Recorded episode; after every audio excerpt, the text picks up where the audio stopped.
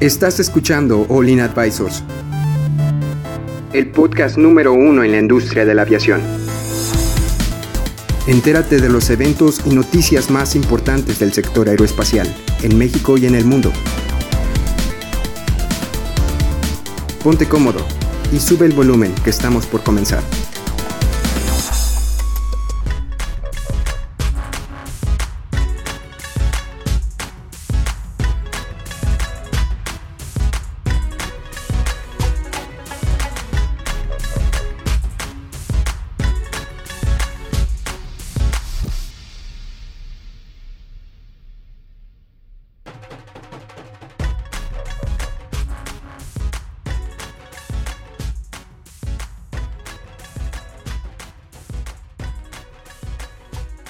Miércoles, jueves, cuando nos estén escuchando, ya cada quien nos escucha en Spotify, Facebook.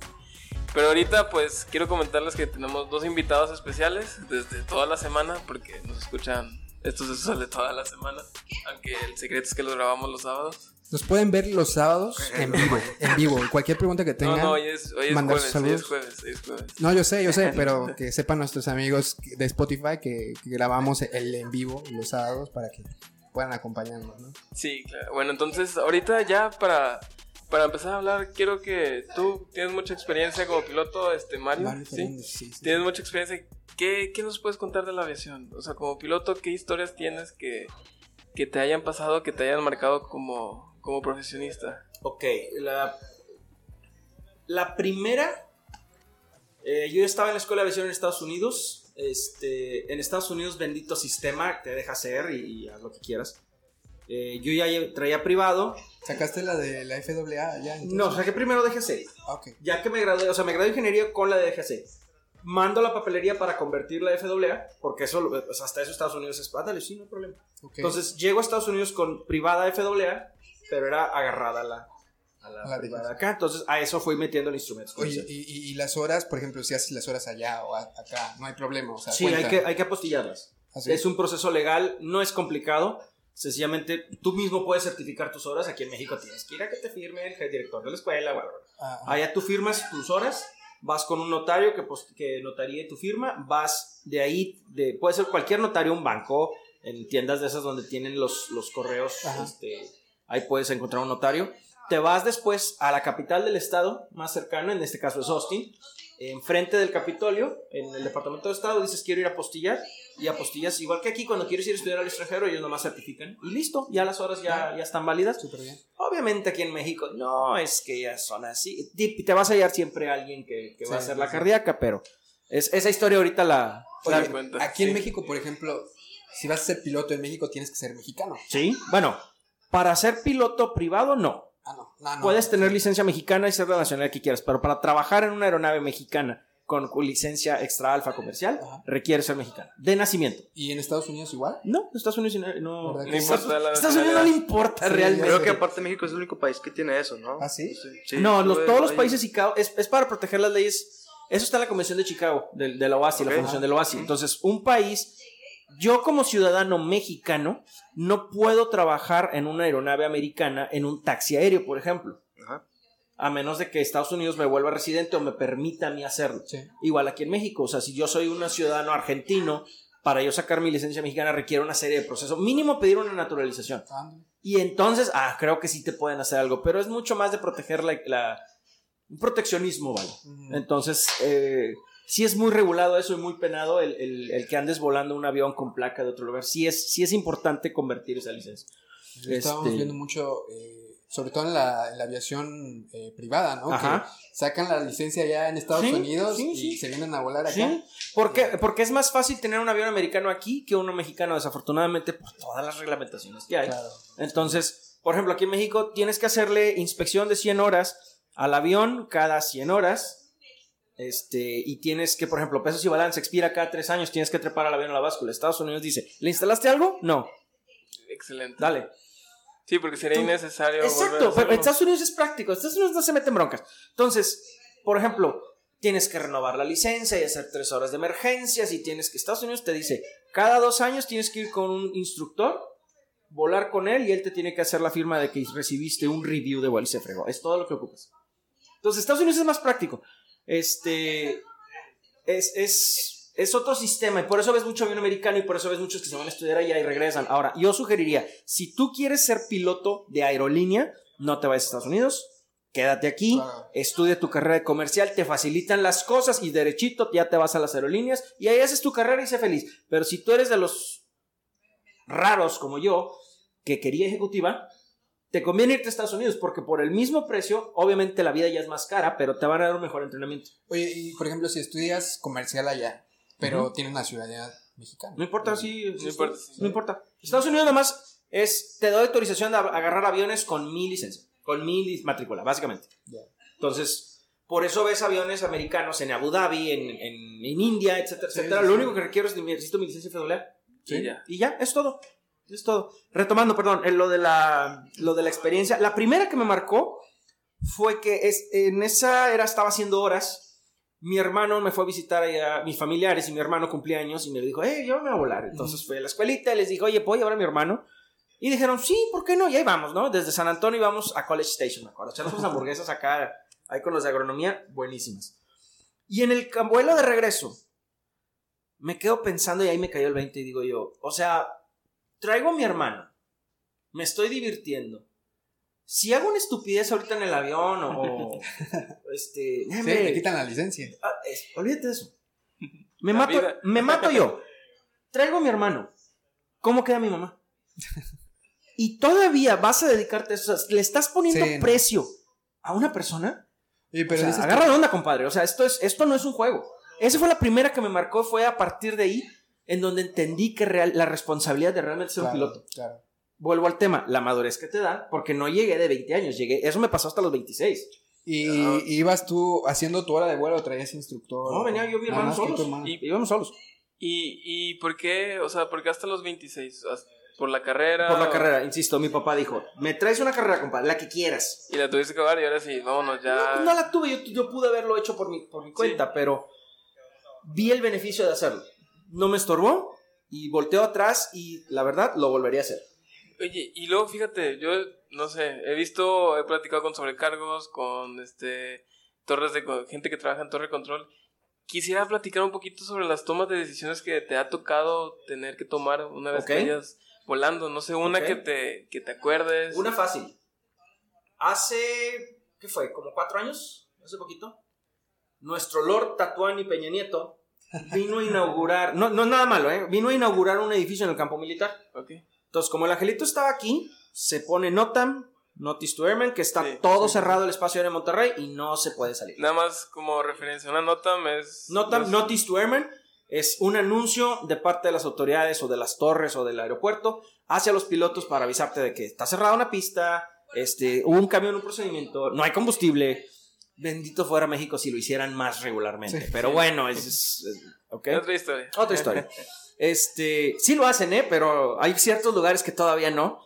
El punto es que había notan que el, el angelito estaba aquí, todo el espacio de Monterrey estaba cerrado hasta las cuatro y media de la tarde, hasta las 4 de la tarde, y yo estaba en la isla, iba en ese trabajo, volaba mucho a la isla, y pues voy de regreso, veo el notam y digo, pues sí, si despego cuatro y media, para las cinco y media que llegue, que me voy a echar una hora de vuelo, voy a llegar y ya va a estar todo descubierto. Vengo en camino y a medio, a, a la mitad, me avisa Terminal Monterrey que sigue cerrado el espacio de Monterrey. Mm, Usted es el número 3 en secuencia. Por favor, mantenga. en- ahora sí que los que vuelan instrumentos, patrón de espera arriba de tal lugar. Y yo solicito piernas de 10, minu- eh, de 10 minutos en vez de hacer una vuelta por minuto para no andar como tarugo ahí en, en un. Sí. Piernas de 10 minutos, entonces me hago mis piernas ahí. Y yo traía combustible para dos horas y media. El vuelo dura una hora, más mi media hora que me hicieron esperar con Peña Nieto, quiere decir que me queda una hora de combustible. Sí, sí, sí. Ya estamos entrando a mis límites personales. Y Sí, ahí te pones a pensar, o sea, ¿me espero o me voy al alterno? O- o? Exactamente. Ahora, el, el detalle es, por regla, yo tengo combustible de donde voy, a donde, de donde quiero salir, a donde voy a llegar, a mi alterno, más 45. Y por ser internacional, un 10%. Y yo personalmente, yo voy a aterrizar a mi aeropuerto de destino con mínimo 45 minutos de combustible. No me bajo de eso. Si me tengo que bajar es por circunstancias, etcétera, etcétera, que estúpidamente lo he hecho. Todos, insisto, papá también, frases de mi papá, insisto. Todos hacemos hasta lo imposible por matarnos antes de las 1500 horas. Es cierto, ¿eh? No, hombre, está, está nubladito, pero sí me voy en un 206. No, ajá, ahí dale, compadre. Ahorita no me trepo un 206 de, aunque está chispeando. No, señor, no me trepo. Bueno, total que empiezo a echarle números y voy des- de- me doy cuenta que si me voy a Saltillo, a mi alterno, voy a llegar con 45 minutos de combustible. Y pues, ¿sabes qué? Terminal a Saltillo. Se acaba de abrir. No, me voy a Saltillo. Oiga, pero es que ya está la secuencia. Saltillo. Solicito Saltillo. ¿Me confirma? Confirmo. Bajo cualquier otro sentido uno diría, pues sí, me bajo Monterrey, ya se abrió, ¿cuál es el problema? El problema, compadre, es que voy a hacer 20 minutos de Saltillo. Voy a llegar con media hora de combustible. ¿Qué pasa si este in- inteligentísimo individuo se le olvida la cartera, que es muy probable, muy plausible, y se tiene que regresar y se vuelve a cerrar el espacio en Monterrey? Ya valí, porque ahora no llego ni a Saltillo. Me voy a- ya estoy en accidente. Me falta media hora para llegar a la, escena del accidente. Y a los paramédicos les voy a ganar como por una hora. Pero ya estoy en accidente. Entonces, no. Ahí voy para Saltillo. Llego a Saltillo y atrás de mí llega un Viva y llegan otros dos aviones que les pasó lo mismo. Me entero después que en el aeropuerto del norte más de uno declaró emergencia para entrar. ¿Ok? Sí, nomás que comandancia les dijeron vengan para acá y vamos a tener una charla. Y eso ya es problema de ellos. No digo que hayan hecho mal, sencillamente ellos tomaron esa ¿Qué decisión. haces? O sea, si, Sí. si ya no tienes. Toma la, la decisión es voy a donde puedo ir. Que coincide que es el mismo lugar a donde quiero ir, qué bueno. Pero en el avión nunca tienes que. Yo no tengo por qué entrar al aeropuerto del norte.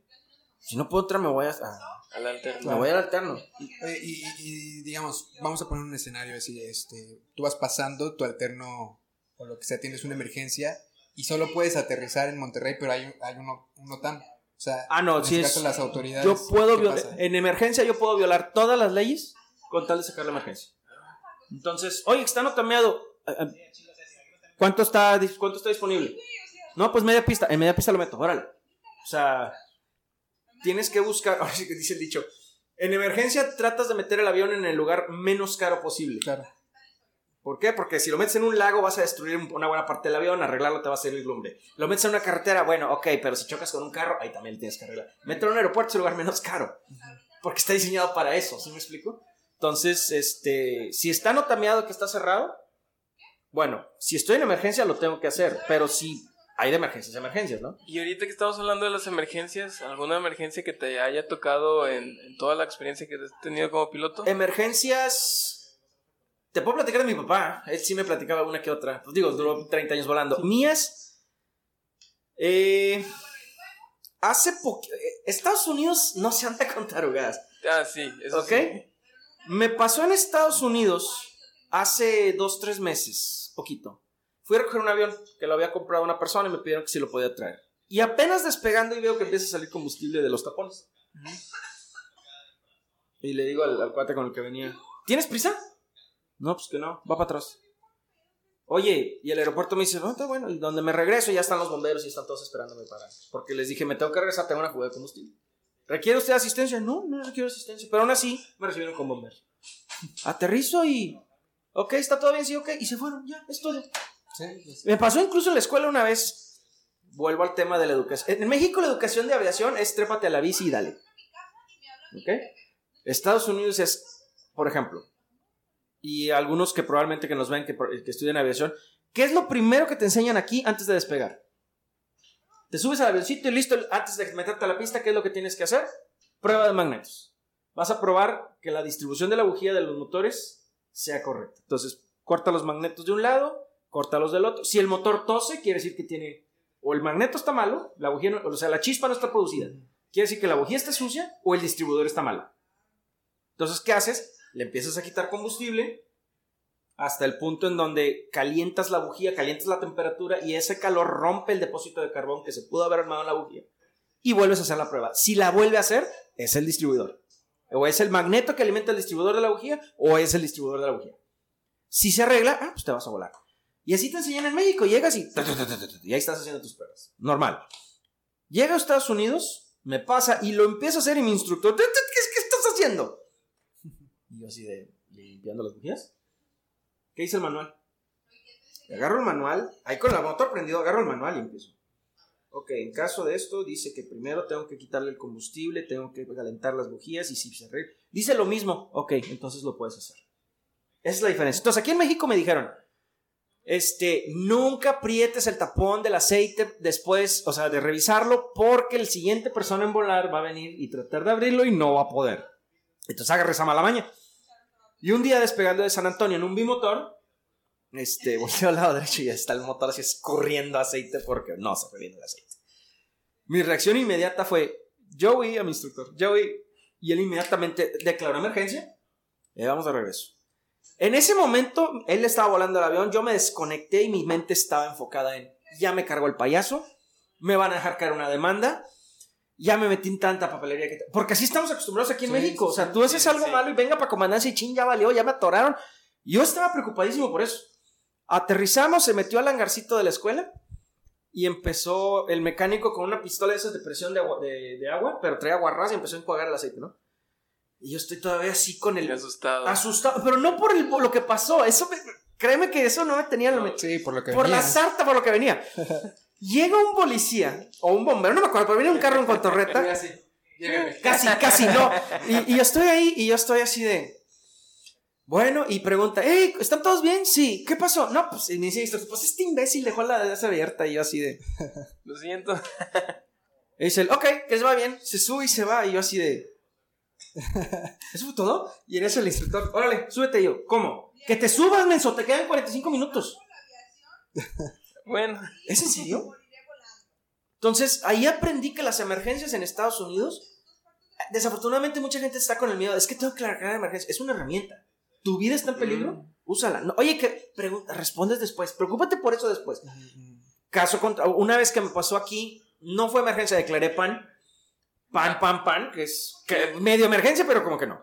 Venía en un avión eléctrico de 20 mil pies en un King Air. Y a la hora de iniciar descenso, pues que dice la lista, pues tengo que ajustar la cabina, tengo que las potencias y encender los calentadores porque se van a empañar los vidrios. Y de rato, ¿qué huele?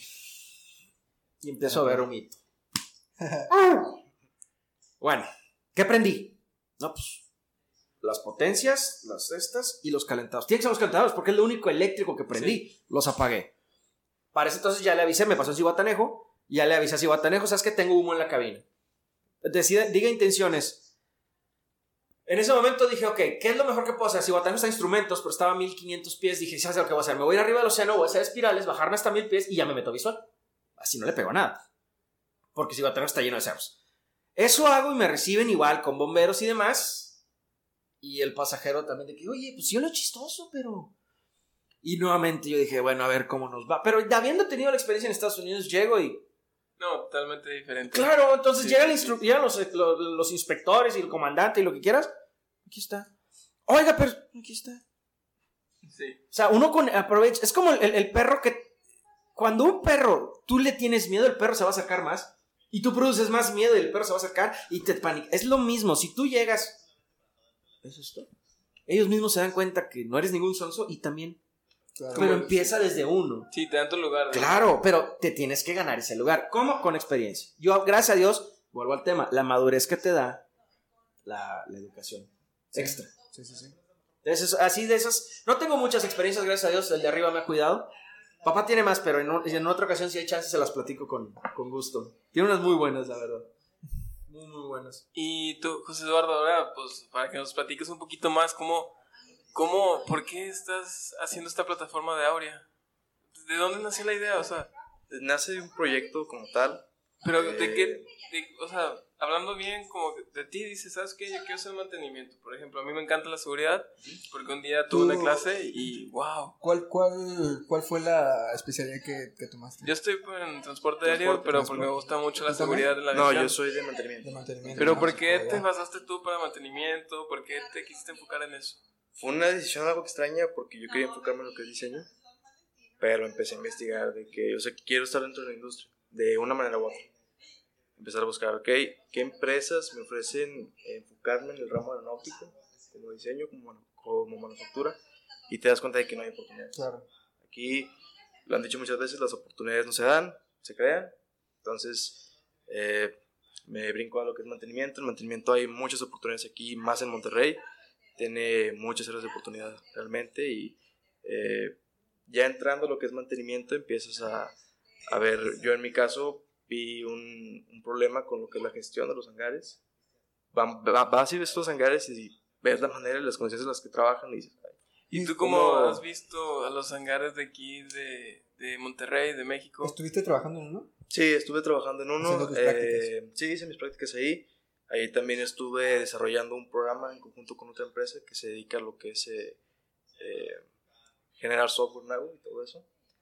Ahí obtuve mucha, mucha experiencia, incluso llegué a implementar el, el programa como tal. Y bueno, sí vi muchas áreas de oportunidad y por experiencia de otros compañeros también me di cuenta que hay muchos hangares que trabajan de una manera que no es tan, digámoslo, no debe ser así, no es el deber ser. Claro, hacer las cosas más eficientes, ¿no? Sí, sí, y seguras sobre todo, porque siempre va todo relacionado a lo que es la seguridad, es lo más importante. Es a lo que iba. ¿Has visto lo que es SMS? Sí, sí. Eh, Entonces me imagino que va mucho de la mano con, con ello, ¿no? Sí, este, sí es el... Básicamente la, la gente a veces no le da esa importancia y yo creo que es el mismo problema que cuando implementas un programa. Porque tienes que pensar, eh, tienes que tener esa cultura de calidad. Claro, y deja tú la cultura. El problema es que, bueno, la cultura de calidad, pero el problema es que estamos acostumbrados a crecer en una cultura de represalia. ¿Quién fue el menso que le regó? Él. Oh, ya vamos todos a echarle. Pero en realidad es aprender de, porque en la aviación de ninguna manera vamos a cometer todos los errores porque te puedes ir en el primero. Es que si sucedió, o sea, te pasó a ti, le va a pasar a alguien más. O sea, el problema es, es, es el sistema y cómo está pensado. Claro. Aprende en cabeza ajena, porque vuelvo al tema. Es imposible que cometas tú todos esos errores. Sí. De hecho, por ahí un compañero comentaba una vez, le preguntamos, porque él se, es de mantenimiento, pero empezó a trabajar para otra empresa eh, de metales. Y le preguntamos de que, por qué el, el, cambio. Si era una persona que estaba muy interesada en eso. Y él tenía miedo de, de regarla, básicamente. Él decía de que es que si la riego ahí quedé yo. Porque se enteran todos y y, y, perdón, perdón que te interrumpa, ¿cuáles, ¿cuáles son las, las necesidades o los, las problemáticas que viste, pues supongo que en los talleres de mantenimiento, hacia dónde va dirigido eh, tu plataforma, Aurea? Yo creo que es la gestión de cómo haces las cosas y el registro. la gestión de la información. Sí, la gestión de la información, básicamente. Eh, quitar tanto papeleo y tenerlo en, una, en, en, el celular, en la computadora, eso es algo que traemos todos en la mano hoy en día. Claro. Realmente. Entonces, creo que va dirigido a eso principalmente. Ok. A facilitar este, los, los, procedimientos. Y de hecho, ahorita eh, la industria 2.0 y bueno, todo lo que hemos visto de desarrollo tecnológico, este se está haciendo mucho hincapié en, en database y sí, conectividad y... Eh, estamos viendo lo del blockchain este, todo eso, ¿no? Que, yo creo que para allá va toda la, información en nubes y, que los procesos se hagan automáticos, ¿no? Y al final que, pues que todos esos indicadores sirvan para algo en la industria, ¿no? Sí, sí, generar tendencias, generar índices, como mencionas, y que todo eso nos deje, pues, conocimiento. Y pues modernizar un poquito ya la industria aeronáutica para, para que vaya mejorando. sí, yo creo que no, el problema no nada más es aquí. También comentaban eh, donde yo trabajaba, los dueños iban mucho a Estados Unidos y comentaban que realmente un hangar de aquí se parece mucho a un hangar de allá. Y no necesariamente es un hangar que tiene todo eh, gestionado de una manera perfecta. Hay muchos que incluso trabajan sin. Pues sí, o sea, es como. Es como todo, ¿no? No sé, una panadería. Hacen panes igual, ¿no? Al final, tal vez su técnica sea diferente, su receta sea diferente. El avión no reconoce, no reconoce nacionalidades. O sea, la nacionalidad es la que le pone la etiqueta al avión, pero, pero en sí avión es avión. Y, si, el problema es cuando le faltas el respeto. Y, eso que estás haciendo, creo yo, es una herramienta, eh, tiene, tiene potencial, sobre todo para la gente que realmente aprecia esto, porque el avión, si tú le faltas el respeto, tarde o temprano te la va a cobrar. Sí. Y, dale, y pídele a Dios que te la cobre sin intereses, porque si no... Sí, porque no, no estamos jugando con cualquier cosa. Es correcto. Sí. Es correcto. Y digo, esto es aviación ejecutiva ya cuando hablas de aviación comercial ya te estás metiendo con vidas de personas. es más responsabilidad, ¿no? No, pero, pero independientemente de ejecutivo, o sea, yo lo veo así. Vaya uno, vayan 50, puede ir un cantante. A mí me da igual. a mí me dicen, oye, vas a volar a y llevas tres gentes. Yo llevo tres gentes atrás. Donde te pesas cuando empiezan los problemas, cuando te pones un susto y hay una emergencia o algo, ahí te pesan las barras. Claro. Fuera de ahí, para mí es me voy a pasear, me voy a desconectar, puede estarse quemando mi casa, no va a sonar el teléfono. Estoy viendo, o en su defecto, está instrumentos, el grado de concentración que por lo menos a mí me pide es muy alto. O sea, vaya, me puedes hacer así, no reacciono porque estoy clavado y es, es lo disfruto de sobremanera. Pero nuevamente, el avión no, no distingue realmente. Mientras tú lo trates bien, estás del otro lado. Y ahorita habla, que estamos también hablando de la concentración, ¿cómo logras tenerla en caso de una emergencia? En caso de estar pensando, tener un problema aparte. Eh, a ese, bueno, mira, ya que tocas ese tema, ¿te acuerdas la película de Soli? De sol, sí. ¿Qué fue lo primero que le preguntan después de que baja de la- de la- del incidente? Ah, no recuerdo. ¿Fumas? ¿Tomas? ¿Cómo está la vida en casa? Es súper importante. Factores humanos. Factores humanos. Es súper importante que tu esposa, tu novia, tu familiar te apoyen en esto. Y apoyarla es aguantar a que, oye, es que dijiste que íbamos a ir de vacaciones el fin, el- esta semana. Sorry, me sacaron de vuelo. Eso. Si tu esposa, por ejemplo, en mi caso personal, mi esposa al principio, pues, como todos los matrimonios, tuvimos eh, nuestros, nuestros problemas, como siempre, vaya, es normal. Pero al final ella puso de su parte, yo puse de la mía y ahí la llevamos y yo puedo desconectarme de eso. Entonces, el tener el menor número de preocupaciones fuertes Es lo mejor. es lo mejor. ¿Para qué? Para que en el momento nada más lo que está pasando. Y ahí hay muchas... Yo personalmente tengo la, la idea.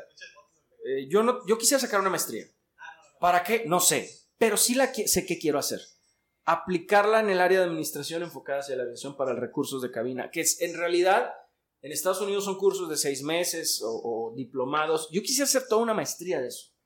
¿Para qué? Para poder explicar o poder hacerlo, desarrollarlo, tener un área de oportunidad.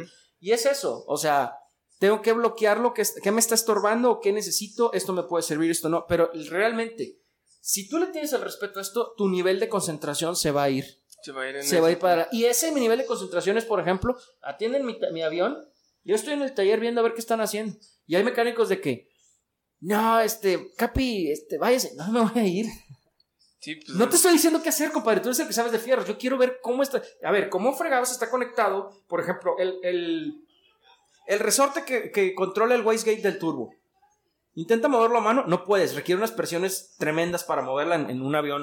en tu- Ay, ¿y ¿cómo va el turbo conectado? Pues vacilo. ¿Para qué es esto? O sea, empieza a conocer el fierro. Y eso te da, nuevamente, si no le tienes respeto a la. Ah, pues que lo arreglen. Y un día puede pasar algo que tú por saber cómo está el fierro, lo puedes arreglar con una sencillez, pero porque no sabes Claro. o porque... O sea, vuelvo al tema, es respeto. Hay, hay una anécdota que me gusta platicar, sobre todo con los chavos. ¿Han oído del Apolo 12? El, el problema que tuvieron despegando.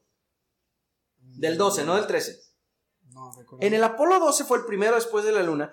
Inmediatamente después de despegar unos 5 o 10 minutos, me, exageré, no, 5 o 10 segundos, les pega un rayo. Y está la foto donde el rayo le, le zapta el- Agarraron Sí, el sí, sí, momento. sí. Y obviamente, pues tienes una sobrecarga eléctrica matona y todo prende. Circuitos, bye. Y en ese día en particular, y es mi héroe de ingeniería, se llama John Aaron. Él es un eh, controlador retirado ya de la NASA, obviamente. El- este cuate dice que cuando él estaba un día jugando en, su consola, le apareció un patrón extraño de caracteres en la computadora. Y él siendo ingeniero eléctrico empezó, ¿y por qué salió? Y se empezó a seguir los cables, y se dio cuenta que eso era provocado por una sobrecarga de etcétera. Creo que de- era cuando si no había suficiente voltaje la computadora producía eso.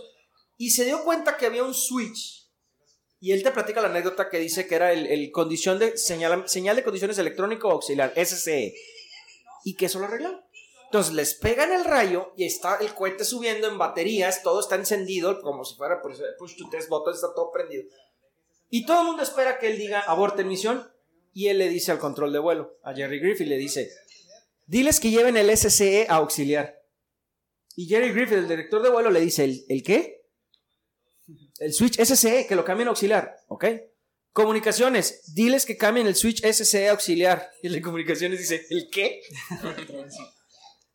el de comunicaciones le dice a Pete Conrad que va en la nave que cambien el switch SCE a auxiliar y él dice, y en el audio se oye, what the hell is that? ¿Qué es eso? Entonces resulta que uno de los tres astronautas, Alan Bean, fue el que se acordó dónde estaba el switch, dónde lo mueve. Regresan, ah, ya vimos cuál es el problema. Y lo arreglaron y se fueron a la luna sin problemas. Y todo el mundo, ¿cómo fregados? Y dice John Aaron, un buen ingeniero tiene una curiosidad natural de cómo y por qué funcionan las cosas, aun si no eres responsable de ellas. Claro, sí, sí, sí. Es eso, no es la curiosidad, básicamente. Claro, ¿Sí? fíjate lo que lo logró. Y obviamente, cuando pasa el Apolo 13, si han visto la película, hay un ingeniero, de todos los ingenieros que hay ahí, hay un ingeniero que le dice a todos: "Ta, ta, ta, A ver, raza, acá, apláquense". Es ese cuate. Él es John Aaron, pero no lo mencionan por nombre en la película. De hecho, una día tuve la oportunidad de ir a la NASA y estaba un cuate de los de misión de control de esa época platicándose. Pero yo estaba como, ¡Oh! Dios, tú me quedé ahí. Era de administración, él no era ingeniero, pero aún así le empecé a preguntar. Y John Aaron, no, pues el vato vive acá. Y yo así de, es, es mi sueño algún día conocer ese pelado. Antes de que se me vaya, porque ya está grande, obviamente, pero ese ejemplo de la, la curiosidad, y vuelvo al tema, un ingeniero bueno, este, ¿por qué funciona esto? ¿Y por qué, Claro, qué sí, puedo hacer? Y ese respeto que le tienes, esa curiosidad, te sirve en cualquier profesión, pero más en una profesión con fierros. Y si desafortunadamente tú eres piloto, eres y no la tienes, está como el vato, el ingeniero, en un Dash 111 en Inglaterra, le había que cambiarle los parabrisas a un Dash 111 y el angelito le cambia los tornillos y los ve y agarra otro y dice, ah, pues están del vuelo y se los pone. Sí, ¿Sabes esa historia? sí, sí, sí. ¿Qué pasó? Arriba se les despresuriza la cabina, el parabrisas sale volando y el capitán, nada más porque traía el cinturón agarrado, lo agarraron de un tobillo y el, y el, el primer oficial, lo el segundo oficial lo tenía agarrado del tobillo. El vato venía prensado atrás del avión, con hipotermia aterrizaron, salió vivo. Pero porque un ingeniero Sí. no le tienes el respeto, vuelvo al tema. Sí, digo, todo, todo eso precisamente supongo que es uno de los, de los pilares o por qué estás haciendo la plataforma, precisamente si sucede algo, digamos, aquí en México.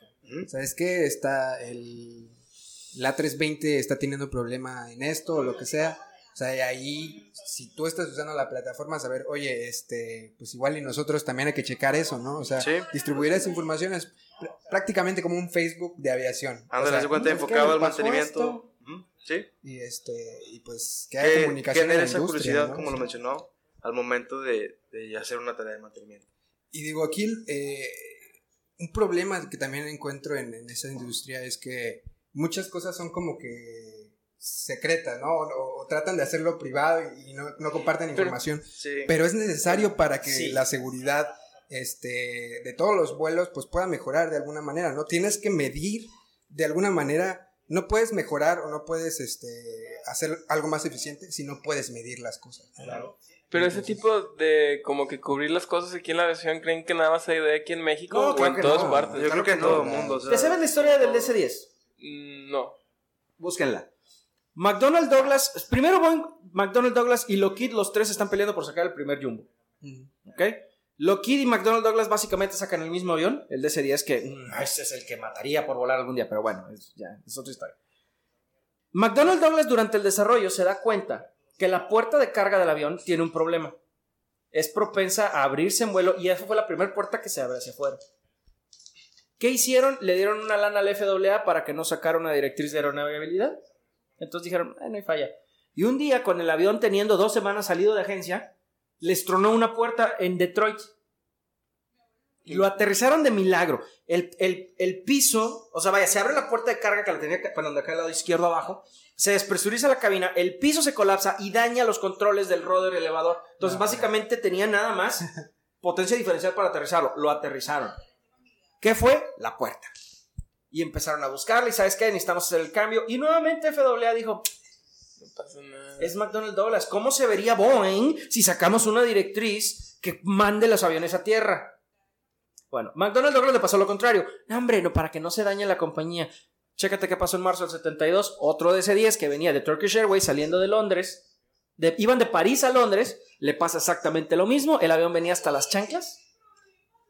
Se rompe todo el piso, se rompen todos los controles. Y el pedacito más grande del avión que encontraron fue de este tamaño en un bosque fuera de París. Sí sí sí no ¿Por qué? Por el ego. sí y Sí. por tratar de mantener Entonces dices, no, hombre, nomás pasa. que-". No, compadre. Sí, pasa en no, todos lados. Eso es. En todos lados se cuecen habas. Eso pasó con el 737. o Vuelvo sea, al tema. Y ese fue ¿quién el. iba a pensar es correcto, Un fue- programa nuevo. Así es. o sea, Pero ese fue el ejemplo contrario, porque en Boeing trataron de mantenerlo. No, fue un accidente, siempre quieren echarlo. Oye, pero ya van dos, tres con el mismo, ya no lo puedo. Le pasó lo mismo a McDonnell Douglas. ¿Es- ¿Es hazte cuenta? Es la misma historia. Pero... Sí. ¿Y sabes qué es lo curioso? Boeing compró McDonnell Douglas. Eh, Sí. Sí, o sea, dices sí, tú, sí, Creo sí. que se cabrón más si lo quieres ver. Tal, tal vez. Entonces, no es- esto no es una nueva historia. No, y es historia- que... No, La aviación- es, es algo que se tiene que empezar a, a resolver. Así O, de alguna manera no poner nombres, o no decir, Claro. ¿sabes? Le pasó a esto, ¿no? O sea, pasó. Hay que Y unirnos. aquí están los índices, o sea, Así que, es. que sirvan de algo, ¿no? Es que, la verdad, la aviación es. El hilo negro ya se inventó. El agua caliente ya existe. No hay nada que inventar. Newton puso las leyes desde 1600 y pelos. Son las mismas leyes. Que los sistemas cambian. Eso sí estoy. Pero ya. ¿Por qué queremos proteger el ego? ¿Para qué? ¿Para qué? Mejor unirnos y que todos... Ándale. Vuelvo al tema. La aviación desafortunadamente se mueve hasta que no hay suficientes lápidas. Sí. Para hacerlo. Sí, sí, de hecho sí, en parte sí. Y hasta dónde llega el ego, ¿verdad? Porque ahorita el 737 pues cobró como 500 vidas de los dos accidentes fatales que tuvo. Y hasta eso tuvieron, hasta ese momento lo tuvieron que parar. Hablando de eso, eh, la nota, una de las notas de la semana, ¿no? Este que en enero Ah, sí. no vendió nada, cero, cero la cuesta de enero, es la cuesta de enero. Y este, su competidor creo que vendió como 200. Y luego, cosas así, ¿no? sumándole que Boeing ya Airbus. cerró sus fábricas de 737 y todo va para. Pues le está yendo mal. Pero del 737, no, de cerró, la- cerró otra, Sí, ¿no? de- la- no, la el línea, ¿no? Nada 737, La más. línea de producción del 737 fue cerrada. Este, sí, Pues pues, sí, pues, te digo, pues- no, no vendió nada, nada más entregó creo que 13 aviones de los que ya tenía, unos para la Fuerza Aérea y otros para unas aerolíneas, pero realmente pues ya, ya va de picada, ¿no? Ahorita nada más estamos esperando a que vuelva, vuelva a los aires, les dijeron que en agosto yo creo, ¿no? No sé. ¿Ustedes Hace poco creen? volvieron a juntarse, ¿no? Con FAA y sacaron Sí. otro problema de una Ah, sí, de algo que ya habían solucionado. Salió otro problema con el cableado, si mal no recuerdo. De todas las cosas. Sí. Sí. ¿Cuándo creen que vuelva? ¿Creen que vuelve, vuelva Sí, a este volar? año sale, este año sale. No, el que va a volar, va a volar. O sea, Boeing, ¿estás de, ¿estás de acuerdo que tiene el avión? El 37 es el avión más popular. Sí, es O sea, el, el No creo que lo. O sea, ponle tú para la producción, pero el, el soporte que le van a dar ese avión va a estar. O sea, no. Sí. Este. Tendría que dejarse de producir y la gente dejar de quererlo para que realmente el avión se viera. O sea, no lo van a, no se va a deshacer de un avión tan fácil. Ah, perdón. Este. Perdón por ese, ese curricán. Entonces, ¿este año vuela? Sí, no creo que desaparezca. Le va a afectar, definitivamente. Pero eventualmente no le conviene Airbus el monopolio. No creo que llegue al grado donde tenga que desaparecer Boeing. No lo creo. No, no, no creo No que desaparezca Boeing. No, no puede. No, No, no. tiene otros modelos que Es que simplemente por la demanda, o sea... Claro, y, y vuelvo, ahorita que mencioné el L1011 y el DS10, los dos le tiraron al mismo mercado. Y si tú te fijas, Boeing saca un avión para 150 gentes, Airbus saca uno para 200, Boeing saca uno para 250, Sí. porque se tienen que tirar a mercados diferentes. diferentes, porque si le tiran al mismo pez, ni uno de los dos, no fue lo que le pasó a Boeing, a Lockheed.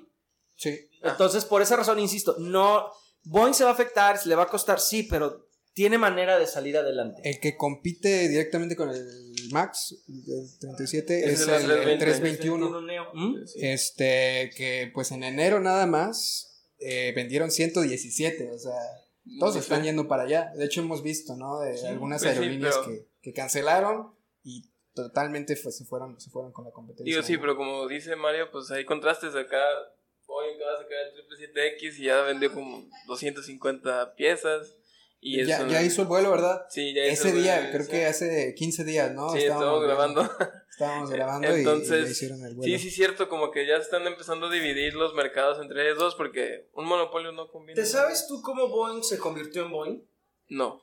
Cuando Boeing em, estaba, el, el avión que dominaba el mundo en ese instante era el Cometa, el de Havilland Comet. Tienen su problema, el de las ventanas, que esa también es una historia digna de contar.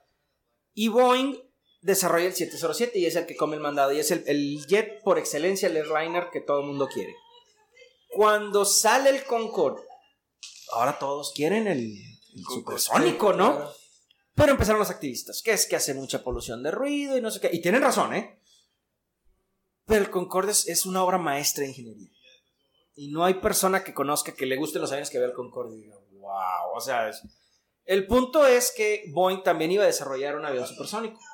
Iba a tener alas de geometría variable, iba a tener, iba a ser más rápido, más típicos americanos.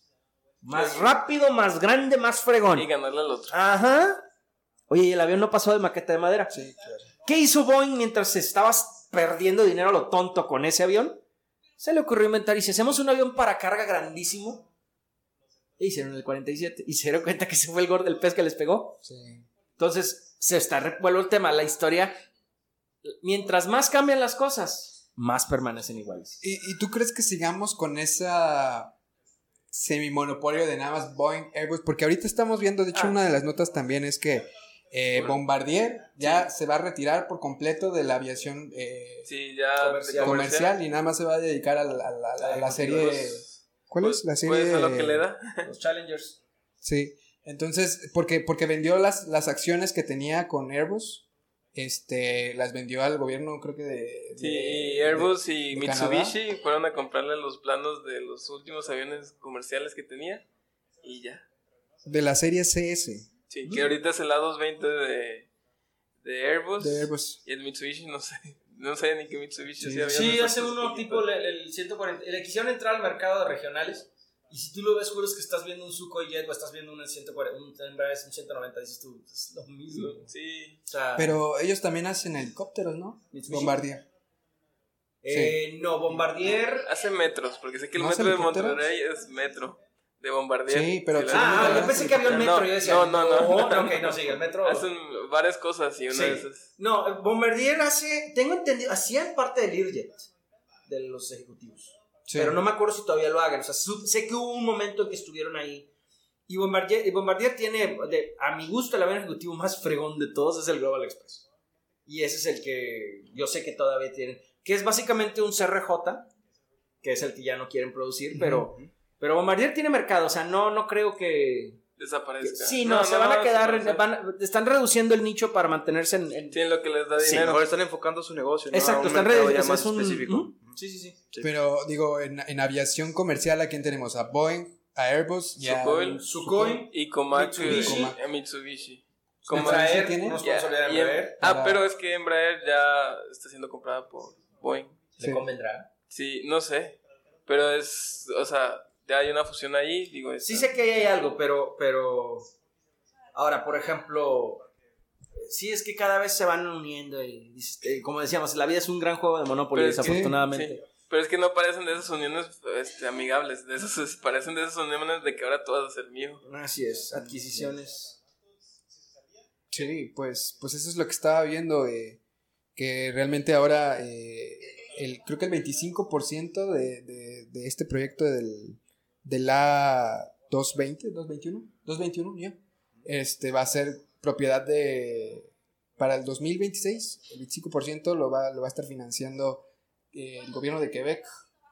Entonces eso este, va a abrir muchísimo, eh, pues va a haber más trabajo y se va a expandir muchísimo, este, va a haber como 3.000, 4.000 este, nuevos empleos en, en, en Quebec. en- Y, en- y aquí en México, ¿eh? Monterrey. Porque Bombardier tiene planes aquí. Ah, Sí, en Chihuahua y en en Querétaro. Querétaro. Tengo en Querétaro. entendido que, no recuerdo si es Boeing o Airbus, van a poner una planta aquí enfocada a lo que es eh, interiores nada más. ¿Puede ser? Sí, lo creo. Sí, Sería interesante. Sí, Sí, lo creo. sí, y, y también, bueno, hablando de la industria, ¿verdad? La planta aeroespacial de Mazatlán. No sé si ya le hagan. No, escuchado. Aeroespacial, aeroespacial, ¿te refieres? ¿Qué- cuál- ¿Cuáles hacen eso? Esas van a ser varias empresas. La primera que ya anunciaron es una empresa de drones. Eh, con eso van a empezar. Pero son más oportunidades Claro, estamos en En campo. Mazatlán. Sí, en Mazatlán. Interesante. Me encanta Mazatlán, me encanta Mazatlán. Una razón más para ir. Sí, no, ya sé. Ya sé. Entonces ahorita estábamos platicando también contigo y nos contaste que eras maestro de, Así la, es. De la UDEM. ¿Qué La clase? del Tec Milenio, por Ah, favor. Tec Milenio. Yo soy egresado de, la UDEM. es mi alma mater, pero Sí. ahorita doy aquí en, Tec- en- En el Tec Milenio. en Cumbres. ¿Cómo, ¿Cómo te ha ido como maestro? Muy bien, este empezó como experimento. Yo en ese instante mi papá acaba de fallecer. Eh, yo necesitaba, como no volamos en ejecutiva todos los días, este, hay días en los que, pues, ¿y ahora qué hago? Me harté de no hacer nada y, y alguien me recomendó, este, mi terapeuta me recomendó, oye, ¿por qué no vas a pedir? Ya había tenido dando clases, eh, eh, experiencia en, en- en servicio social. Y fui, fue como experimento realmente de que, bueno, pues vamos a ver, porque pues con los vuelos va a estar difícil. Ya acabo de cumplir tres años hace dos semanas.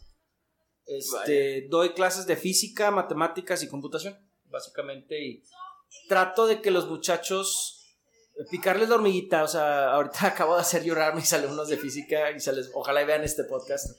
Este, porque profe se la bañó con el examen. No, les digo, conmigo es muy difícil sacar 100, pero también es casi imposible tronarlo si lo razonas. Y yo trato de invitarlos a, a razonar. ¿Por qué? Conoce, o sea, tienes el mundo adelante. Y trato de encaminarlos para el hecho de, de a final del día, el que, te- el que se limita es uno mismo. Sí, sobre todo la curiosidad, Entonces que- llevo tres años ahí. Estoy con la intención de dar clases de aviación. Ese es mi siguiente, El siguiente el paso. siguiente paso. La maestría la quiero para dar clases de aviación realmente. Pero ahorita estoy contento, estoy pleno. Si tengo que soltar algo, la- el- no sé si suelta la escuela primero. Obviamente vivo de volar, pero Dios dirá. Pero sí, ese es uno de mis proyectos que tengo de, Sí, de dar que era-. Dar clases se convirtió en un hobby más, en, una, en un hobby Mira, años. me siento muy afortunado de tener dos hobbies y me pagan por los dos. Sí, la verdad es que Entonces, no se hubiera podido dar si no le hago caso a mi papá, si no estudio otra carrera antes. Y, y la verdad me siento afortunado y si yo que en su momento, yo por ser alguien distinto, no iba a fiestas, bailar, yo, este, no era el alumno más popular y si era el, de los inusuales del salón, ¿pude? Tú que no tienes tantos limitantes, puedes llegar a la luna, todo es que quieras. Sí. Como hay un astronauta mexicano también que logró llegar. Es Claro. José José de-. Michoacán, ¿verdad? Sí. Sí. Uy, yo me quedé en hace... Sí. Y no, pues Oaxaca Aerospace haciendo sus aviones mexicanos, entonces sí se puede, ¿verdad? Claro. Este, tú, José, este, ¿para dónde quieres que llegue Aurea? Hablando ahorita con esto, ¿a dónde, dónde te imaginas estar parado aquí unos cinco años? En unos cinco años. Yo creo que por lo menos sería aquí en México. O sea, queremos crear algo que la gente le guste utilizarlo. Y aprovechando las redes sociales, creo que podemos eh, hacer algo muy, muy interesante con eso. ¿Te En gustaría el momento que- de difundirlo. Digamos, ¿te gustaría que, no sé, digamos que hay 100 hangares en México, obviamente no hay, hay más. ¿De esos 100 hangares que la mitad tengan tu sistema o más? Eh, ponle que no la mitad, pero que casi todos se eh, consideren el utilizarlo. Que sea útil, Eh, sí. ¿no? O sea, al final Que sea una herramienta más para crear ellos. valor, ¿no? O sea, eh, la gente va a ver... Y no este, limitarnos a este mercado nada más. O sea, buscar todavía qué oportunidades Pudieras hay. incluso hacer la prueba con automotriz, ¿eh? Ujú. No, o sea, con, con talleres de autos, ahí pudieras hacer la prueba. Aún si es a unos ta- eh, con tantos talleres y ahí más o menos lo vas puliendo para la hora que lo quieras aventar a aviación, hombre, ya tienes, ya más o menos sabes. Ya traes que- un background. Sí, ya Sí, traes un sí, background y no llegas en seco, no llegas ciego. Esa podría ser una buena, una buena plataforma. un mira, podría ser de que gratis la plataforma para coches, para que tú empieces a hacer tus pruebas. Tus, Sí, sí, sí, sí. tus beta testing, ¿no? Y luego ahora sí a los aviones, a lo Ahora bueno, sí. ¿verdad? Costo de aviación, ¿no? El mismo fregado tornillo para la bicicleta te cuesta 5 pesos, para el carro te cuesta 100 y para el avión te cuesta 1000. Pero es el mismo fregado tornillo. Sí. Entonces podrías empezar así, empezarlo con carros, ¿eh? muy bien, fierro. Y obviamente lo vas a especializar y desarrollar y demás. Sí, enfocándolo al negocio. Claro, claro, claro. Sí, sí. Y Mario, o sea, tú eres ingeniero en sistemas. Así es. Como ingeniero en sistemas, ¿qué mejorarías para ayudar al piloto mientras va volando? Como ingeniero en sistemas al piloto, buena pregunta. Este, la tecnología se está haciendo cada vez más para hacerse más automata. Desafortunadamente, hay también más pilotos dependientes de esto. Sí, de hecho dicen que el Airbus se conduce con Sí. un botón. Es que se aterriza solo. Sí. Pero yo tengo la respuesta perfecta. Cada que me salen con que es que las cabinas eventualmente no va a tener pilotos. ¿Ya checaron el, el incidente de Cantas en el A380? Ca- Iban de, Aus- Ah, sí. iban de, de Australia a no sé dónde, pero arriba de Indonesia les explota el motor 2 y es, no contenidos, entonces todas las piezas salen volando y perforan los sensores que van a las alas. Entonces cuando le ponen a la computadora tenemos paro de motor, tenemos falla de esto, falla de esto, falla de esto y le ponen ¿hace cuánto es la velocidad de aterrizaje? Y la computadora les dice buena suerte. Entonces, desde un punto de vista autómata, esa computadora dijo Adiós. Adiós. Mátense todos. Entonces, no podemos terminar de irnos por ese lado. Creo yo que como ingeniero en sistemas, eh, parte de la- del entrenamiento, mantenerlo, este, invitar a, a- a- y vuelvo a ese tema de la curiosidad, más que de en sistemas, creo que una ingeniería. ¿Por qué hace esto? ¿Por qué hizo esto? Tratar de, Entender de- de nuevos- entender el- el- el, ¿Sabes cómo qué es? Como, como tus papás te educaron de alguna manera Sí. y al final tú tienes pues tus principios. Así es. Una carrera hace lo mismo, o sea, te, te forma, te, te hace pensar de una manera específica y al final también te da es- este, esas herramientas. para que tú tomes tus propias Claro, decisiones, claro. correcto. O sea, yo creo que eh, vuelvo al tema de la más que ingeniería, insisto, más que sistemas, una ingeniería o, o licenciatura te serviría más por el lado de administrar el avión, Sí. con los negociar con los jefes y la fregada, esa es otra historia. Leyes también, pero desde un punto de vista de ingeniería, el cómo eficientizar el proceso, cómo eh, administrar tu secuencia, o sea, dejar de hacerlo. Vaya, el primer astronauta fue un chango. O un perro, si lo quieres ver así. O sea, no se requiere mucho para volar, pero ya el razonar lo que está pasando, sin inculcarlo más a pilotos, porque desafortunadamente todos conocemos un piloto. Yo les digo piloto agropecuario, ¿Por qué? porque no tiene nada de malo ser piloto agro, eh, de, que está fumigando, que va a, a- a ranchos. No tiene nada de malo. El problema es la actitud. Hombre, es como la bici, trépate la bici, dale. O sea, ese tipo de piloto te sirve para cierto tipo de operación, pero hay otros tipos de operación que no les va. Claro, tiene más Ento- Entonces, el piloto que viene mejor preparado puede volar un avión fumigador, pero le trae la conciencia de cómo hacer las cosas. Y ese tipo de situaciones lo van a hacer un mejor elemento. Entonces, el sistema de entender, o sea, yo no digo que estudien más ingeniería o que, no, no, no, sino esa curiosidad natural, invitarlos a desarrollarlo A entender el a entender el por qué el, el- al avión hace esto. Por ejemplo, a mí me pasó en una ocasión, en el avión que estamos, este, se nos cortamos un, el, el- el sistema eléctrico del Hawker, corta los inversores y si el avión está cerrado y traes el, el clima prendido, en automático un sistema de defensa es presurizarse. Es en automático, así está diseñado. Y al momento que nos pasa, mi capitán inmediatamente abre la ventanilla y yo en automático me voy a cortar el clima. Y es parte de ir al curso de conocer, nos fuimos al, fuimos al, simulador y nos explicaron el sistema y por qué hace esto y por qué. Y a eso vas a la escuela, vas a un curso de, un avión, oye, ¿por qué esto? Y el instructor, no, pues no sé, pues averigualo, a eso vine, ¿no?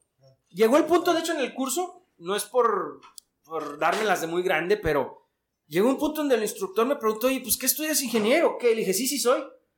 ah, con razón. Con razón. O sea, ese, ese no es que sea la gran cosa yo, sencillamente es, esa curiosidad te va a ayudar. Y para empezar con la curiosidad necesitas tenerle un respeto al avión. Entonces, vuelvo al tema de la carrera, te ayuda mucho.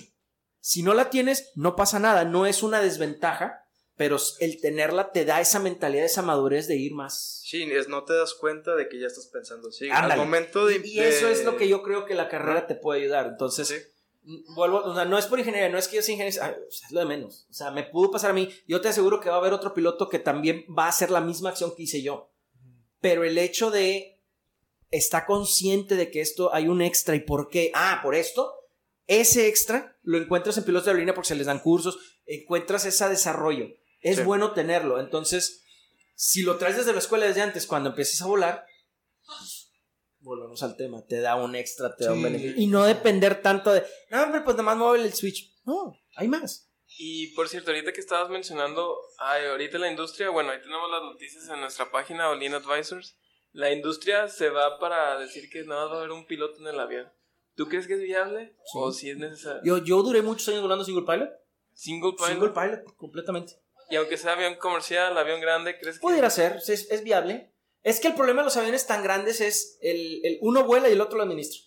Eso es lo único que... Es lo único. Entonces, a lo mejor no necesitarás un capitán o un ingeniero de vuelo. Eso sí pudiera hacerse. O sea, otra persona que esté ahí administrando los Eso todavía le voy. A, a lo mejor dos pilotos no, pero si un, un capitán y un ingeniero de vuelo, puede ser. Entonces podríamos decir que la industria ahora sí va para hacer un single pilot. Con un, con un alguien de apoyo que administre el avión, puede ser. Porque, bueno, yo siento en lo personal que si es sin pilotos, eso es no. Si en Sí, dado no, caso no. una emergencia y la compu decide, no, aquí se acaba todo. Claro, no. lo que te digo, no, nos- eh, muere como hombre, vámonos. O sea, Sí. no, tampoco. Entonces, no creo que se eliminen los pilotos al 100, creo que sí hay redu- y, y la razón por la que hay menos pilotos es, número uno, está muy caro. Pero una vez que lo completas, la remuneración es relativamente rápida. Digo, ganas bastante bien comparado con otras. Sales de la universidad, de la carrera que me pongas vas a andar entre 15 mil y 20 mil pesos. Tu primer sueldo de piloto va a andar más arriba de eso. Entonces, re- realmente re- recuperas relativamente rápido la inversión. Dos, el, el hecho de que cada vez hay más trabas, los pilotos que estudiaron en otra época se están jubilando Y ahora sí ocupan nuevos. y hay huecos. Y desafortunadamente, las muchas empresas de ahora, pues dicen, o sea, al, al piloto le pudieran dar más apoyo para tenerlo cómodo. Un empleado contento, y sobre todo los que, los que estudian administración lo van a saber, tú tienes al empleado contento y tu productividad va a subir. Claro. Entonces, desafortunadamente, ese es un área en donde buscan, vamos a ahorrarle aquí. Y muchos pilotos no están de acuerdo.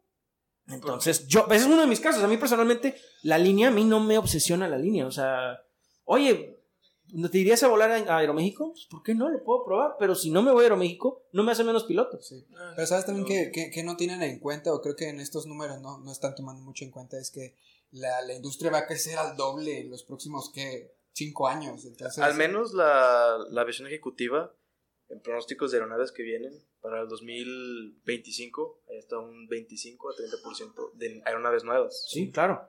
Ahora, Claro. ¿cómo? O sea, si, si la tasa, por ejemplo, de, de, de la gente que está estudiando para Ujú. piloto, o sea, sí, sí, va, en cre- sí, sí va creciendo conforme a la industria, pero igual, o sea, también Mm. por eso están tratando de hacer tal vez lo del single pilot. o Sí, es que, de- es que insisto, mira, yo me acuerdo en mi grupo de privado entramos, éramos 20. De, lo- de esos 20, 4 o 5 nos quedamos. Sí. O sea, estás hablando del 25% de un grupo de pilotos. Y, y si usted, uno de ustedes se mete a estudiar aviación o lo nota en los grupos, checa cuántos realmente. Van a terminar. Así es. De hecho, y, y que me perdone mi compadre, pero lo vas a ver si llega a ver este podcast. El vato es baterista de una banda de metal y tenía sus looks así como tal. Y él estaba en la escuela de aviación en Estados Unidos. Pues hay un, hay un rockero, ¿no? Sí, Bruce de- Dickinson y él vuela sus Sí, ok, espérame, ah, es a lo que voy. ¿Cómo vas a empezar? Estás en la escuela vestido así de metalero. Ok, muy bien. Sales de la escuela. ¿En dónde vas a volar? En el avión de alguien. A menos de que ya seas famoso y ya tengas tu lana, te compras tu avión y ahora sí, sé Bruce Dickinson y vuela tu avión. Pero primero tienes que volar y te tienes que foguear en el, en el entorno. Entonces, el vato trae la mentalidad, o traía en ese entonces, ahorita no sé si siga volando, lo veo que sube, sí- sigue tocando, eso sí me queda claro.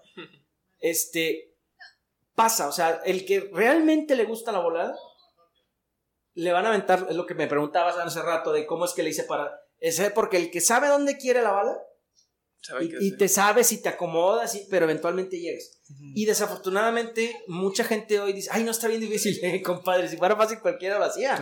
El, el desafortunadamente, la- los jóvenes de ahora, muchos jóvenes se, des- se desesperan muy rápido. Yo lo veo en la preparatoria. Pero es que no entiendo y nomás les corteo el, el LED así donde ya aprendió. Esa, esa resiliencia o falta de resiliencia de los jóvenes es algo que está afectando a la aviación. Claro. Este, el, el- el problema de, de las empresas quieren buscar recortar, no todas, porque obviamente si hay empresas, te digo, Aeroméxico, no, no los puse como al contrario. Si un Aeroméxico me dice, oye, vente, oye, pues, Claro estaría con sí. ganas, ¿no? Pero no, no es mi, no es mi, mi mala no iba para allá. Entonces, si yo, chavo, oye, ando buscando un chavo de piloto y me están ofreciendo, oye, me estás, lo que me estás ofreciendo, o sea, es- está bajo para lo que el resto del mercado tiene para esto. No, pues es lo que hay. ¿Sí me explico? Entonces, se está tratando de forzar a menos sueldos y demás, y, y menos prestaciones, y, y, pues, oye, no como avión. Sí, sí, sí. Entonces tengo que buscar. Yo honestamente, digo, ¿Quién tuvo problemas hace poquito? Este, ¿KLM? ¿Por eso mismo? Sí, eh, los pilotos. Ah, ¿no? sí, sí, KLM tuvo una huelga. O no, no, Lufthansa. Lufthansa. ¿no? Sí. De hecho, se ha habido, en la aviación ha habido muchas huelgas ya últimamente. Sí. O sea, no, no, es, no, es- no es por ponerle la llaga a nadie, sencillamente es el, el mercado, el mundo se, se tiende a ir más para buscar la ganancia. Sí, pero en el avión hay un romanticismo. Como menciona James Hunt en la película de Rush, it's, it's like being nice, es, es como ser caballero, te pone en una, en una posición.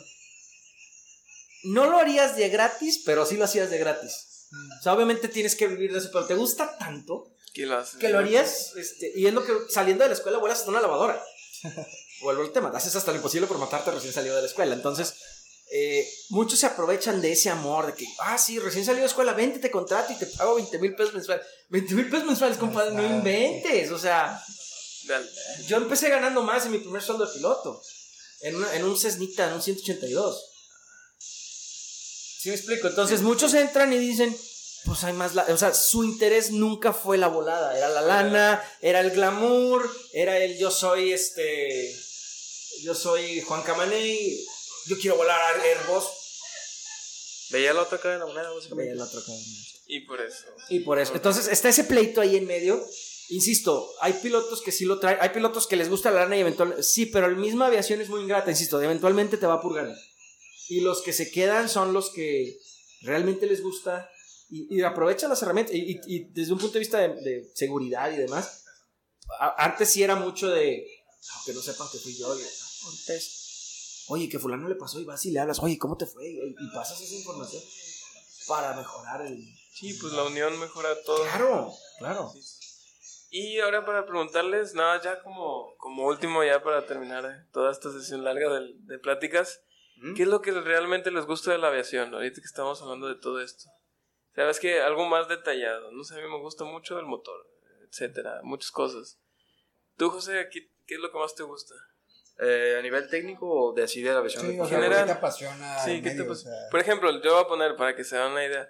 Yo me metí a la carrera, la verdad, porque por la misma curiosidad. Veía los aviones grandotes y dije, ah, ¿cómo, cómo vuelan ¿Cómo esas cosas? funcionan? Sí. ¿Cómo funcionan? Y dije, bueno, ah, hay una carrera que hace eso, pues me voy a meter porque quiero saber cómo. Entonces, ¿a ti qué fue lo que, que te apasionó? Fíjate que similar a lo que te sucedió a ti, yo también me empecé a preguntar de por qué vuelan estas cosas o por qué... ¿Tienes por qué- familiares en el medio? Eh, no, no tan cercas, pero sí tengo un familiar que es piloto allá en Toluca. Eh, pero no, no lo tomé como referencia nunca, o sea, más fue el gusto que tuve. De hecho, eh, ahora ya que, que comencé con el proyecto, antes de meterlo, antes incluso de darle un nombre como tal, estuve en una empresa de software aquí en México, en Monterrey, y yo llevé el proyecto. Me dijeron de que yo iba a entrar a ser practicante ahí, y la tirada era enfocarse en el sistema de SAP, desarrollar módulos nuevos, de, programa- de programación de app y todo ese tipo de cosas. Pero yo lo llevaba para enfocarlo al proyecto mío, a las aeronaves. Y el proyecto ahí me di cuenta que realmente era muy bueno, porque el- eh, yo hablaba directamente con el que es el gerente de esa empresa. Y él me dijo, me gustó. Se lo enseñé a mi jefe y mi jefe dice que realmente tiene un Tiene potencial. potencial. Sí, obviamente hay que demostrar el por qué, tienes que hacer un caso de estudio. Y ahí fue ahí donde comenzó Aurea y empecé a tomar más fuerza. eh, que, que el ingeniero Cristian me ayudó bastante también en ese- en ese tiempo. Y ahí empezó todo. Entonces ellos querí- querían llevar el proyecto a cabo y me ofrecieron un puesto como gerente de proyectos, project manager. Fue como que ah, yo ni practicante he sido y me estás ofreciendo ya un puesto bueno, quiere decir que realmente Sí. Eh, yo intenté antes de eso buscar trabajo en un hangar. Me acuerdo que di más de. Di tres vueltas a todo el aeropuerto del norte, ir tocando puertas de que, oye, quiero chamba, aunque sea, déjame gratis, o sea, no me pagues. Y pero muchos te decían de que no, no. Uno incluso me dijo de que aquí nomás ocupamos un ingeniero. Eh, conmigo es suficiente. Y tuve la oportunidad de trabajar en Jacker Services. Eh, igual no, yo no pedí que me pagaran, fue el gusto propio y ahí duré eh, poco más de seis meses eh, trabajando y era, era amor propio. Sí. Me gusta mucho el, el tema de la visión y enfocarlo al proyecto que yo tenía era, yo creo que era una muy buena oportunidad. ¿Y en tu caso, Mario? An- Antes de contestar, quería aclarar ahorita que dije lo de los números de sueldos. En mi caso, yo ya, trabaja, yo ya estaba casado, yo tenía trabajo, etcétera, etcétera. Sí, etcétera. sí, o sea, para alguien que recién sale de la escuela, esas cantidades, ok, puedes, dale. O sea, Está bien. o sea en mis circunstancias. ya ¿no? había experiencia. Exactamente. O sea, ahí, ahí por eso quiero aclarar antes de. Sí, para que no se No se me van a entender que es que ese solo está bajo. No, no, no, no, no. O sea, en, en mis circunstancias yo ocupaba algo más. A mí lo que me apasiona de esto es la sensación de libertad. Yo puedo estar volando, insisto, no va a sonar el teléfono. Lo peor que puede pasar es, Capi, está atrás muy frío. Dejo de ver los cerros como algo grande y se vuelven una cosita aquí, las nubes. Me da una paz, Tranquilidad. y vuelvo al tema. Y cuando el clima no está tan bueno, la concentración, insisto, de, puede ser así, no, no reacciono porque estoy tan metido y me bajo y quiero más.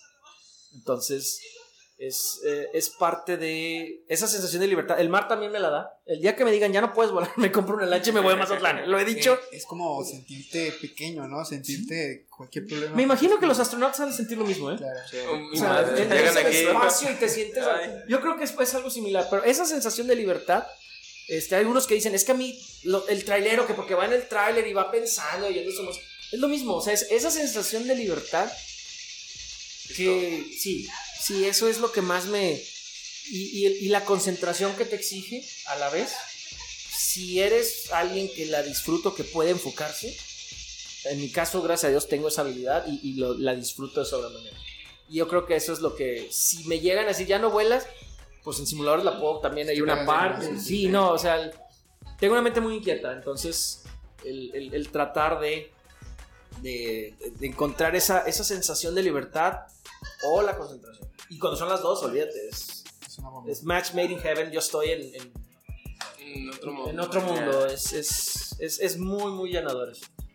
No, pues ya este sería el, el final de nuestro Muchas el gracias. podcast del día de hoy. Muchas gracias. por acompañarnos. Si están interesados en las notas que hablamos, tenemos nuestra página de internet, Facebook, incluso a lo mejor tenemos... a- Eh, va a haber un artículo de Aurea en la revista Sí, para que la la revisen revista. y la compartan. Igual, Eh, si usted gusta escribir para nosotros, lo publicamos en la Ah, muchas revista, gracias. este, en nuestro blog, para que la gente Igual lo y sí, lea. he tenido la meta también de, de- sobre todo experiencias de mi papá, porque sí, sí, le he aprendido mucho a él y creo yo que el, el punto de tener conocimiento no es quedártelo, Sí, es es, es- es pasarlo. Entonces, Sí. este, me, me agrada la propuesta. Igual Sí. sí, sí te tomo la palabra. Sí, tenemos ahí mucha gente que se pasa leyendo nuestros blogs porque le interesan bastantes temas. Entonces, están invitados.